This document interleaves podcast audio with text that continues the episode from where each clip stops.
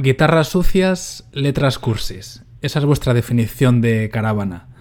¿Habéis pensado alguna vez en hacer lo contrario? Es decir, una canción con letras sucias y guitarras cursis, lo que viene siendo el, el reggaetón. Vamos. Ojalá, ojalá no saliera un tema de reggaetón alguna vez, pero lo de guitarras sucias y letras cursis no está, no está eh, planeado. O sea, quiero decir, ha salido así siempre la, la música y las canciones y ha venido después. Pero bueno, ojalá, ojalá no salga un reggaetón alguna vez. Además de esas dos cosas, ¿cuál es vuestra, vuestra esencia? Esencia de caravana. Yo creo que la esencia está en, en, contar las cosas que le pasan a unos chavales de 23 años. Es que no, no hay más. El, el, lema ese viene porque tampoco intentamos hacer un, un doctorado en filosofía en, en, las canciones ni hablar de metáforas así muy elaboradas. Hablamos de cosas normales y en el estilo en que nos sale y en el que se lo contaríamos a un colega. Vale. Vosotros empezasteis a tocar así por, por diversión. Ahora queréis llegar lo más lejos posible. ¿En qué momento os disteis cuenta de, coño, pues esto lo hacemos bien y podemos hacer algo guay con, con esto? Pues empezamos, sí, empezamos. Mm, o sea, tres de nosotros nos conocemos desde el colegio de los tres años. Y cuando nos dimos cuenta de que los tres teníamos esa inquietud, fue como coño. O sea, nunca habíamos hablado con nadie que compartiera eso de hacer canciones y, tener esa, ese sueño de ser algo en la música. Así que nos pusimos y grabamos un par de canciones en 2018 con Paco Loco en el Puerto Santa María. Una de, una de ellas fue una mierda como un piano y luego la otra la otra era Me Matabas, que fue nuestro primer single y fue subirlo a Spotify y a la semana tenía no sé cuántos miles de, de reproducciones sin, o sea, sin contar con un apoyo discográfico de, ningún tipo, la subimos nosotros por nuestra cuenta y cuando vimos que, que a la, gente le gustaba mucho, pues seguimos. Fue como, no sé, vamos a subir esto a ver qué pasa y, y, salió muy bien. Sí, porque eso normalmente no, no, ocurre, ¿no? Que una banda por sí sola sube una canción y que, que se haga, digamos, viral. Pues Sí, dependemos, dependemos mucho de todos los grupos que empiezan en, esta época de Spotify, de los algoritmos y de todas las movidas esas que al principio pues, no lo entiendes. Así que fue, bueno, entre, hombre, yo no, no creo mucho en la suerte, pero un poco de que la gente empezó a escucharlo muy a la vez en cuanto publicamos la canción. Y Spotify empezó a meterlo en listas de estas de el radar de novedades y cosas así y acabó en, en dos semanas estaba en el, en el top viral de España. O sea, que fue una cosa muy por la cara. nada más empezar. Así pues que si, si te pasa eso nada más empezar y no sigues, pues eres, eres gilipollas, básicamente. no, eso es verdad, eso es verdad. Teniendo esa... Bueno, no, no suerte, como dices tú, pero bueno, esa coincidencia que... Sí, aprovechar, saber aprovechar el, el, el momento, saber aprovechar lo, que, lo, que, lo que te viene. Estaría bien saber cómo funciona ese algoritmo de, Spotify. O sea, que, Joder. En, qué se basan para meter canciones en, las virales y todo eso. Evidentemente la canción tiene que estar bien, claro, pues si no, no, no funciona. Pero... Sí, hombre, hay, hay un, proceso por el que se supone que hay una serie de editores que, lo, que escuchan los temas que subes con cierta antelación y ya ven si lo metes o no. Pero supongo que eso, mm, en fin, tienes más posibilidades si eres un grupo grande, si tienes un apoyo grande detrás. Y sí, sería interesante estudiar qué pasa en las canciones que sube la, peña, así como nosotros que en ese momento, pues nos escuchaban nuestros amigos y ya está. Sí. Y en esos momentos en los que solo os escuchaban vuestros amigos, o sea, es decir, hacíais algo y no, no tenía repercusión, eh, ¿se pasa mal o se crean dudas en lo que hacéis?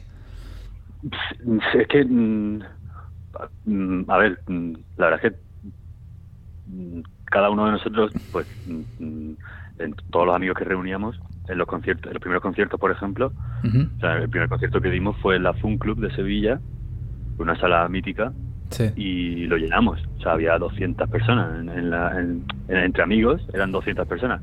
Esos amigos suben un suben una historia en Instagram y lo ven sus no sé cuántos seguidores y tal, pues nos empiezan a escuchar. O sea que no tuvimos un inicio de tocar en una sala vacía delante de 10 personas. Lo más duro fue mm, nos, nos contrataron para una fiesta universitaria en una discoteca así rara y la gente nos abuchaba pidiéndonos reggaetón y cosas así. ¿Os pedían, ¿os pedían reggaetón? Bueno, no, nos pedían reggaetón.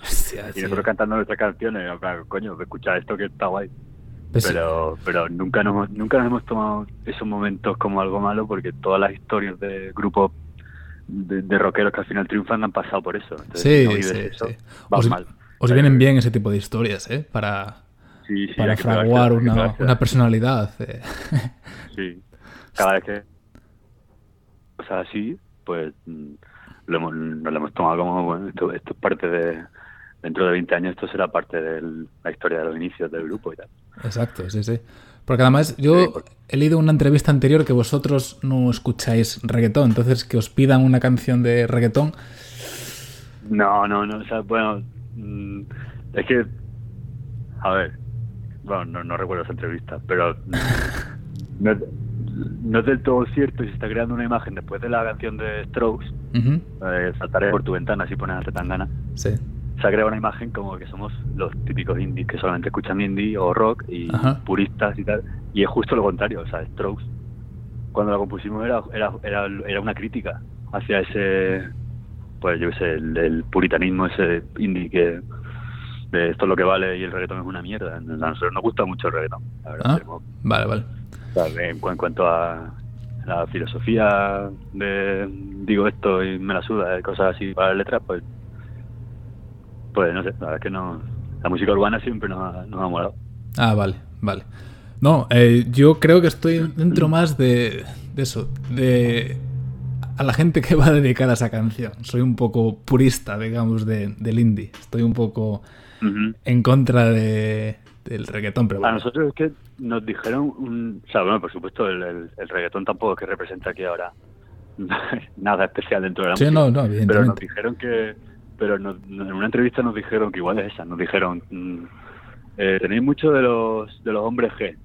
Y, eso, nuestra respuesta fue, pues, tenemos más de Bad Bunny que de hombre G, por la actitud, por, sí, vale, por la actitud y por el, por el, no sé, estamos un poco en contra de, de estos que gente que cree que la única música buena es la música antigua y los Beatles y no sé qué y lo que hay ahora no vale pues no estamos en otra época y, y la música evoluciona y hay cosas del, del reggaetón que son una basura pero también hay cosas del indie que son otra basura sí no exacto no podemos decir que todo el indie es bueno y que todo el reggaetón es malo pero bueno, sí. mi crítica va más, más que nada por las letras, digamos, a veces un poco machistas del reggaetón, que evidentemente no son todas. Sí, eso, eso por supuesto, pero en el rock también ha habido mucho machismo. Sí, sí, evidentemente. Y entonces, mm, encuadrar todo ese tipo de música como machista, hombre, el reggaetón se lo, se lo gana a pulso muchas veces, pero, mm, mm. pero cuando yo hablo de, cuando nos preguntan por el reggaetón, yo incluyo también la música urbana, tipo Zetangana. Sí, vale, sí. O sea, Zetangana, yo, yo, soy fan número uno de Zetangana, pasa que esa canción era justo la crítica que se, que se le hace por ser de tan gana, en vez de pararse a escuchar la música que hace, que muchas veces está muy bien. Vale. Sobre esa canción, eh, Strokes, ¿Mm? ¿es una declaración de intenciones? ¿Queréis ser los Strokes españoles? Bueno, es, más una coña. Mm, o sea, obviamente molaría un montón ser los Strokes españoles, pero cuando hicimos eso también en su momento, era más porque yo creo que tenemos o sea, hacemos un tipo de música que en España no se ha hecho. Digamos que mm, esa importancia de, de, la guitarra y el sonido así que está más en Estados Unidos y en, Inglaterra, de grupos tipo, no solamente los Strokes, los Vaccines, los Wallows, tal. En España se ve muy muy poco, creo yo. Y digamos que como que intentamos traer ese, ese sonido así rockero anglosajón con letras españolas. Eso es más o menos la idea de, lo de querer ser los Strokes españoles. Obviamente, yo creo que un grupo que viva de ser una copia de otro no, no dura mucho. No, no, evidentemente. Pero bueno, sí. La idea que, sí, que, intentáis conseguir, pues se, transmite bien esa. Sí. sí. un sonido así garajero, pero de los 2000 tipo también Interpol, todos los grupos sí, del, inicio de los 2000 y todo eso. Yo creo que eso, en, España grupos que sigan justo esa línea, mm, no conozco yo muchos. Y, por eso creo que aquí en España por lo menos somos bastante originales. ¿Qué objetivos tenéis a corto plazo como grupo? A corto plazo es visibilidad. Eh, que mm, confiamos muchísimo en, en, las canciones y, y, y, esas nuestras canciones y, creemos que a la gente le enganchará si nos escucha. Entonces hay que ganar mm, oyentes, hay que ganar fans y, y tocar todo lo que se pueda. Va a ser que a corto plazo, pues tocar ahora está un poco complicado. Así que básicamente es que llegar a, llegar a los oídos de la gente es lo más importante ahora. Vale. Caravana y con K. Eh, ¿De dónde sacáis ese nombre? Pues nos lo preguntan mucho y, y, fue, o sea, al principio cuando montas un grupo, yo creo que a todo el mundo lo habrá pasado, que es muy difícil que te salga un nombre que te mole, que nos mole a los cuatro y que mm, nos identifique. Y, y, creo que fue mi padre. me dijo, oye, caravana digo, coño, caravana, pues sí, pues mola. Pero claro, con K para hacerlo diferente y tal. no, no, estaba muy convencido porque sonaba como un grupo de ska. lo, de, lo de la K me, sonaba a mí al típico grupo así. No, no. Raro o, no sé. Y. Pero bueno, yo, creo que hemos conseguido que, que se convierta en, en, un nombre que a la gente se le quede a la cabeza. Sí, no, la verdad es que sí. Pero no, pero no hay nada, no hay nada, no hay nada pensado. especial. Hemos pues pensado muchas veces en inventarnos una historia para cada entrevista que demos, sí. pero luego se nos olvida y no, pues no, se nos ocurre nada. Yo creo que por lo menos ahora al inicio os, esta pregunta os la seguirán haciendo, así que sí, os aconsejo que preparéis una, yo qué sé, una historia con una caravana por ahí, una fiesta salvaje o algo así. Sí, eso, que eso, eso vende, sí. Vosotros tenéis hacéis música rock, pero tenéis alma de rockeros, o sea, lo que se entiende por un rockero, alguien que vive la vida a tope, con excesos, quizás. O... Eh, bueno, esa imagen ya no, no creo que se no creo que se pueda tener tal y como la gente lo tiene en la cabeza. O sea, al final el, el, rock en su momento fue un, un algo que surge de la sociedad de ese momento y ahora es diferente y corres el riesgo de ser un un flipado si vives de como, como vivían los rockeros de los 50. O sea, si eres, y incluso actualmente, mm, pues yo qué sé, acabo de leer una entrevista de, de Leiva hace media hora que dice que mm, no se puede pretender ser un, un típico estrella del rock en España cuando los camerinos de, los sitios donde tocamos son casetas de obra. Y a mí me parece súper acertado. O sea, bueno, sí, está muy bien. Está muy bien, pero para mí lo importante sigue siendo la música, más que destrozar una habitación de hotel, ¿sabes? Pero bueno, no somos gente paradita, ni mucho menos. vale, vale. Exacto, eso es lo que... Por ahí va la pregunta, sí. pero pero eso va por otras cosas, no no por buscar ser estrellitas del rock. vale, vale. ¿Y vuestras canciones de qué hablan? Yo siempre he pensado que hablábamos mucho o demasiado de desamor, que al final de lo que hablan todas las canciones. Pero luego viendo el último EP, pues mm, te das cuenta de que en realidad tampoco ha sido así esta vez. Y que en Strokes es la crítica esa que te decía antes del indie. Mm, eh, no pegamos nada, es una historia en la que salgo ganando yo, que es una cosa que no suele pasar, pues al final mm, acaba siendo normalmente el jodido y por eso escribo una canción. Sí.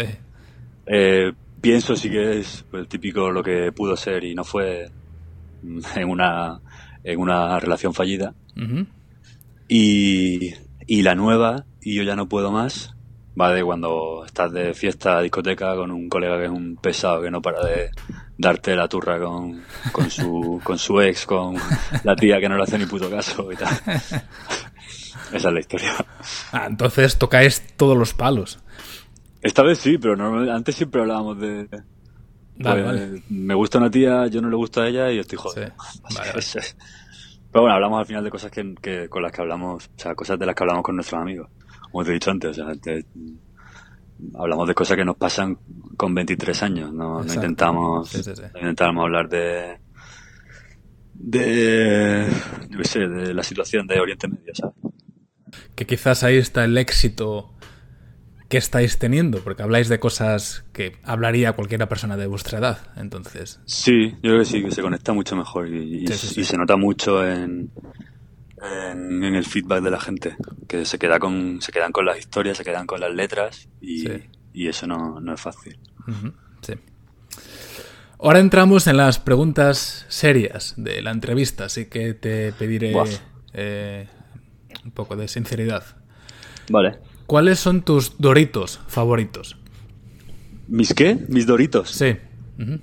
Los, la bolsa verde esa, mm, ah, picante. Ajá. Sí, pero sin duda, además.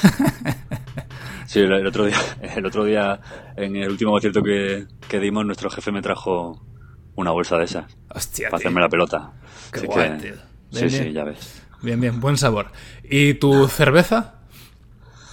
Eh, si está fría, fría, fría, una Cruz Campo, porque soy de Sevilla. Hostia, y me he acostumbrado.